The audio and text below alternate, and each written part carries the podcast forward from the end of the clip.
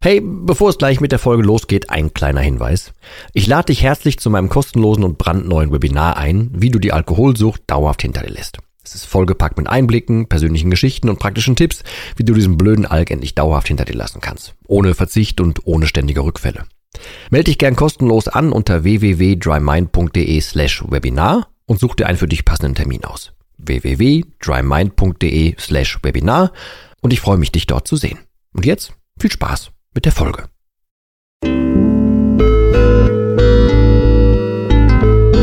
Nüchtern betrachtet. Der Nie wieder Alkohol Podcast.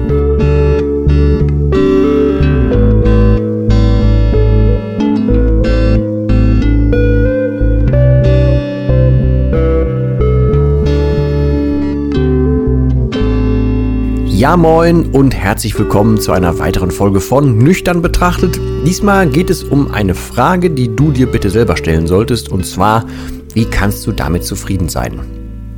Zugegeben, ich habe mir die Frage damals nicht gestellt. Ich habe das ja aber auch alles komplett mit mir alleine ausgemacht. Ich habe weder Podcasts gehört noch irgendwas und wenn du mir jetzt hier gerade zuhörst, dann hörst du ja wenigstens das schon mal. Von daher versuche ich so ein bisschen den Gegenpart einzunehmen und dir so einen Ball zuzuspielen. Und ich hoffe, das gelingt in irgendeiner Form. Ähm, ich hoffe, dass du vielleicht mich schon so ein bisschen kennst. Äh, falls nicht, dann, und du nochmal irgendwann weiter hier im Podcast hörst oder YouTube guckst, Instagram, Buch liest, keine Ahnung was. Wenn du mich ein bisschen kennst, weißt du, dass ich halt Passivität sehr, sehr, sehr verabscheue inzwischen. Früher hatte ich natürlich auch den schlechten Begleiter, den schlechten Freund, den Alkohol bei mir auf der Schulter, der mir dann auch gesagt hat, yo, ist alles gut so, das ist schon sinnvoll, was du da tust, das wird alles irgendwie, das wird alles gut, du hast gar nicht das große Problem und so weiter. Mir war das damals alles selber nicht so bewusst, wie es den meisten, die selber trinken, nach wie vor nicht so richtig bewusst ist. Ähm, und die Frage, wie kannst du damit zufrieden sein, die ist mir jetzt hauptsächlich aufgekommen, weil ich viel mit Menschen auch zu tun habe, die darunter leiden, dass ein Partner, ein liebender, geliebter Mensch, ein Angehöriger trinkt und man von außen quasi sehr, sehr machtlos daneben steht und man einfach selber ja als nüchterner Mensch diese Sinnhaftigkeit oder diese gefühlte, sinnvolle Sinnlosigkeit, die man als Trinker an den Tag legt, dieses Nonsensdenken, kann man ja nicht verstehen von außen. Und äh, diesen Part versuche ich jetzt hier so ein bisschen einzunehmen, dass ich derjenige bin, der von außen auf dich guckt und dir diese Frage stellt. Um ein Beispiel zu nennen, ähm, männlich in dem Fall, obwohl ich, wie gesagt, viel, viel, viel und fast ausschließlich hier mit, mit äh, der Damenwelt zu tun habe, zumindest was das Feedback anbelangt. Ähm, ist so, ja, so in, in der Mitte des Lebens angekommen, ähm, trinkt schon lange zu viel, was so ein bisschen dadurch gekommen ist, dass derjenige das auch familiär so ein bisschen vor, äh, vorgeprägt mitbekommen hat. Nicht, dass da ein richtiges, Al also kein Alkoholiker in der Familie war, aber halt einfach ein völlig verqueres Trinkverhalten vererbt wurde quasi. Und es ist okay, wenn man morgen schon irgendwie was in den Kaffee tut und so, also so diese Schiene. Da gibt es, glaube ich, auch viele Menschen da draußen. Deswegen ist das ein Beispiel, was vielleicht ganz gut passt auf mehrere. Dann kam, wir schreiben jetzt hier das Jahr 2021, irgendwann Corona und auch da wurde dann irgendwann Homeoffice-Pflicht und es wurde mehr und mehr natürlich dann zu Hause getrunken und umso mehr wurde auch die Uhrzeit, der, also die, der Uhrzeitpunkt, wenn man getrunken hat, so nach und nach nach vorne korrigiert. Es wurde ein bisschen mehr getrunken und so weiter. Dazu kommt, dass es ähm, diese Person mag, äh, wenn ein freier Tag ist, wenn Wochenende ist, Feiertag, keine Ahnung was, dann ist in der Regel immer quasi schon vorprogrammiert, ab 11, 12 Uhr morgens hoch die Tassen, weil das ist ja die Art von Entspannung. Vielleicht erkennst du dich da schon so ein bisschen drin wieder. Das muss jetzt nicht heißen, dass dein Tagesablauf so gleich ist, sondern dass du, wenn du merkst, okay, jetzt ist schon ein bisschen Freiraum, dann könnte ich ja eher zu lang. Vielleicht gilt bei dir oder für dich auch das Beispiel, dass ähm, man könnte dann Zeit mit den Lieben, Familie, mit irgendwelchen sinnvollen Sachen, mit einer Weiterbildung, mit egal was, mit Sport, mit guter Ernährung, völlig was, egal was äh, verbringen. Man würde das auch eigentlich ganz gerne tun. Man sagt wahrscheinlich auch schon mal, ja, hätte ich voll Bock drauf, komm, das du da machen und und und. Wenn es aber dann soweit ist, dann sagt man meistens, ja, nee, doch nicht, weil man sich eigentlich doch irgendwie lieber gern zurückziehen wollen würde und in Ruhe trinken möchte. Hintergrund meistens ist dann da, dass man in Ruhe dann trinken kann und sich dann zurückziehen kann, wenn man erstens alleine ist, zweitens, wenn man ein bisschen Zeit hat und so weiter und dann man dann noch lieber trinkt, wenn man da halt zum Beispiel nicht beobachtet wird. Zumindest dann, wenn man nicht unter anderen Trinkern ist. Also wenn man so der Einzige ist im Haushalt, der trinkt zum Beispiel, dann nimmt man sich ja schon gerne mal eine Auszeit oder eine räumliche Trennung, keine Ahnung was, geht in den Keller oder in, auf den Dachboden oder in ein Arbeitszimmer oder was auch immer, in ein Spielzimmer, keine Ahnung was, damit man da etwas in Ruhe trinken kann, damit man vielleicht nicht ganz so kontrolliert wird, wie man sich das sonst, naja, öffentlich in der Küche, im Wohnzimmer oder so gönnen müsste. Und die Frage, die ich stellen möchte damit ist, ähm, wie kannst du damit zufrieden sein? Wie kannst du damit zufrieden sein, aufzustehen quasi, um darauf zu warten, dass du an einem freien Tag, an einem Wochenende, an, zum Feierabend, egal wann, dass du dann anfängst zu trinken, dass das dein einziges Ding ist, was du möchtest. Wenn das das einzige ist, was du erwartest. Wenn du aufstehst und denkst, yes, das einzige, was ich heute wirklich tun möchte, das einzige, wo ich Bock drauf habe, ist trinken. Und wenn ich genug Pegel habe, dann kriege ich auch Bock auf was anderes. Dann habe ich Bock auf Family, dann habe ich vielleicht Bock auf was zu spielen, dann werde ich sozial, dann möchte ich mich bewegen, oh, dann mache ich große Pläne, wann ich Sport mache und so weiter. Wie kannst du damit tatsächlich zufrieden sein? Das kann doch nicht, wenn du dein Leben anguckst, dein Anspruch sein, dass alles, was du schaffst, alles, was du hinkriegen möchtest, unter Alkoholeinfluss stattfindet und vor allem, dass du gar keine weiteren Ziele hast, außer zu sagen, boah, jetzt will ich mich aber entspannen, jetzt will ich mir da irgendwas reinknödeln, vielleicht will ich jetzt einfach ein bisschen Ruhe, ich will meinen Kopf dämpfen und so weiter. Wie kannst du damit zufrieden sein?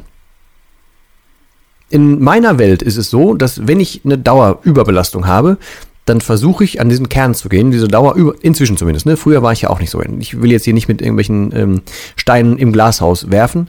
Früher war ich ja 100 pro genauso. Aber deswegen wurmt es mich heutzutage umso mehr, je mehr ich darüber verstehe, wie ich damals war und wie Leute, die trinken, immer noch sind. Also das ist halt eher so als Aufrüttler gedacht, als, als jetzt zu sagen, hey, ich bin hier voll der Macher oder so, ne? Nicht, dass das falsch rüberkommt. Auf jeden Fall versuche ich diese Dauerüberbelastung dann irgendwann anzugehen, um dran zu arbeiten, damit die nicht mehr stattfindet. Also für mich ist das runtergebrochen ja so, wenn ich so überbelastet bin, dass ich immer irgendwas brauche, um mich runterzufahren, dann ist ja irgendwas völlig falsch. Dann ist das, ist das ja in keinem gesunden Gleichgewicht. Also gebe ich mich damit nicht zufrieden, sondern ändere diese Situation ab.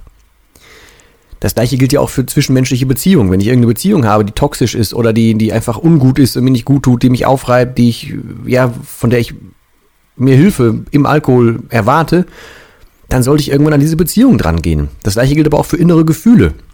Wenn ich irgendwas habe, was mich beschäftigt, was ich nicht wegkriege, was, was mich hemmt, was mich irgendwas macht, was mich in den Alkohol treibt, dann muss ich doch irgendwann mal an das Gefühl gehen. Es wird ja nicht besser dadurch, dass ich es aussitze.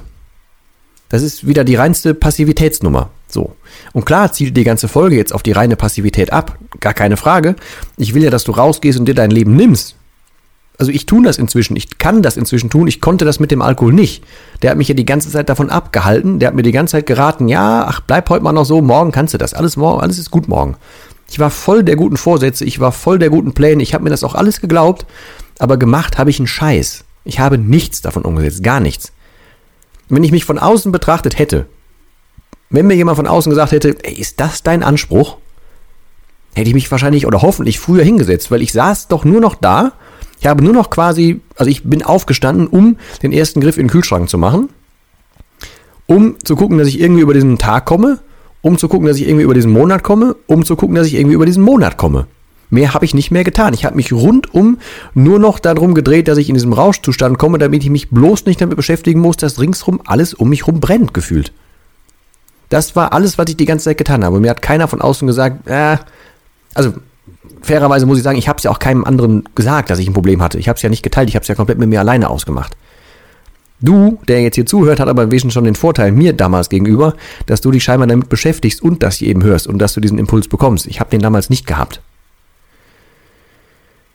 Auf jeden Fall ist es für mich einfach vollkommen vertane Zeit, Lebenszeit, Energie und so weiter. Und die meisten Menschen, mit denen ich hier zu tun habe und die, wenn ich mir die Statistiken angucke, wer den Podcast hört, wer auf Instagram dabei ist, wer YouTube guckt, wer das Buch kauft und so weiter, das ist alles eher so die Kategorie, ich sag mal, zwischen 30 und 40 Jahren. Und mal unter uns, ich werde jetzt auch in diesem Sommer 40. Ich finde, wir haben noch nicht mal Halbzeit. Ich habe auch viel mit viele Zuschriften so Anfang 20, Ende 20 und Menschen dabei, die anfangen sich aufzugeben oder schon angefangen haben, sich aufzugeben. Und ich denke die ganze Zeit, Jung oder Mädel, ey, du hast noch zwei Drittel vor dir. Du kannst doch nicht jetzt schon den Kopf in den Sand stecken und sagen, das war's jetzt, ich ergebe mich dem Alkohol, ich kann leider nicht anders, ja, scheiß drauf, das war jetzt mein Leben? Wie kannst du damit zufrieden sein? Wie kannst du einfach alles quasi aufgeben, überlassen? Wie kannst du das tun? Und das Bild, was ich von mir im Kopf habe damals war, ich sah hulle aus, ich war unfassbar ungepflegt, ich war mordsmäßig, also entschuldige bitte, aber fett für meine Verhältnisse. Ich habe nichts gegessen, ich habe gestunken, ich habe hier nichts aufgeräumt, ich habe gar nichts gemacht. Ich habe null gearbeitet, ich habe immer vorgegaukelt, ich wäre unfassbar beschäftigt, nichts davon stimmte. Ich habe viel, viel auf Pump gelebt. Ich habe geträumt ohne Ende. Ich habe Magenprobleme ausge, äh, ausgeblendet. Und zwar richtig heftige Magenprobleme ausgeblendet. Ich habe meine gelben Augen ausgeblendet. Ich habe Beziehungen in den Sand gesetzt. Ich habe ähm, mir einen Puls gegönnt. Ich habe mir einen fast Venenverschluss äh, gegönnt und so weiter. Und einfach nur, damit ich noch einen Tag länger da sitzen kann, damit ich noch eine Woche länger da sitzen kann, noch einen Monat länger da sitzen kann um einfach darauf zu warten, dass irgendwas passiert oder ein Ende von mir kommt. Wie zur Hölle konnte ich damit zufrieden sein? Das ist eine Sache, die geht bei mir überhaupt nicht mehr rein, die verstehe ich absolut, also in keiner Faser mehr.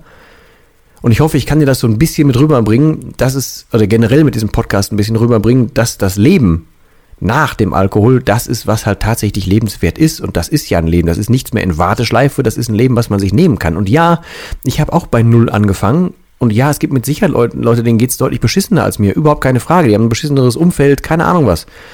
Aber ich habe mich trotzdem auf den Hosenboden gesetzt und ich habe umgekrempelt, was ich umkrempeln konnte. Und das tue ich heute noch. Ich bin aber heute aktiv sehr, sehr glücklich und froh über das Umfeld, was ich mir geschaffen habe, über meine Lebensumstände und so weiter. Ich bin noch weit, bei weitem nicht da, wo ich hin möchte. Habe ich auch schon x-mal hier gesagt. Aber ich nehme es wesentlich selber in die Hand. Ich duck mich da nicht mehr weg. Ich habe inzwischen einen Anspruch und ich gebe mich damit eben nicht zufrieden. Selbst mit dem, was ich jetzt habe, gebe ich mich nicht zufrieden. Und das früher, das war das reinste Abwarten. Ja, einfach abwarten für den nächsten Schluck. Das war alles, was ich noch getan habe. Das war so der, der Grundkern meiner Existenz. Und damit kann man nicht zufrieden sein. In meiner Welt zumindest nicht. Das kann eigentlich nicht dein Anspruch sein. Ich hoffe, das ist bei dir genauso. Hinterfrag dich da gerne mal und versuch mal irgendwie, also je nachdem, wie tief du drin steckst, ne? Guck dir einfach mal deinen Tagesablauf an.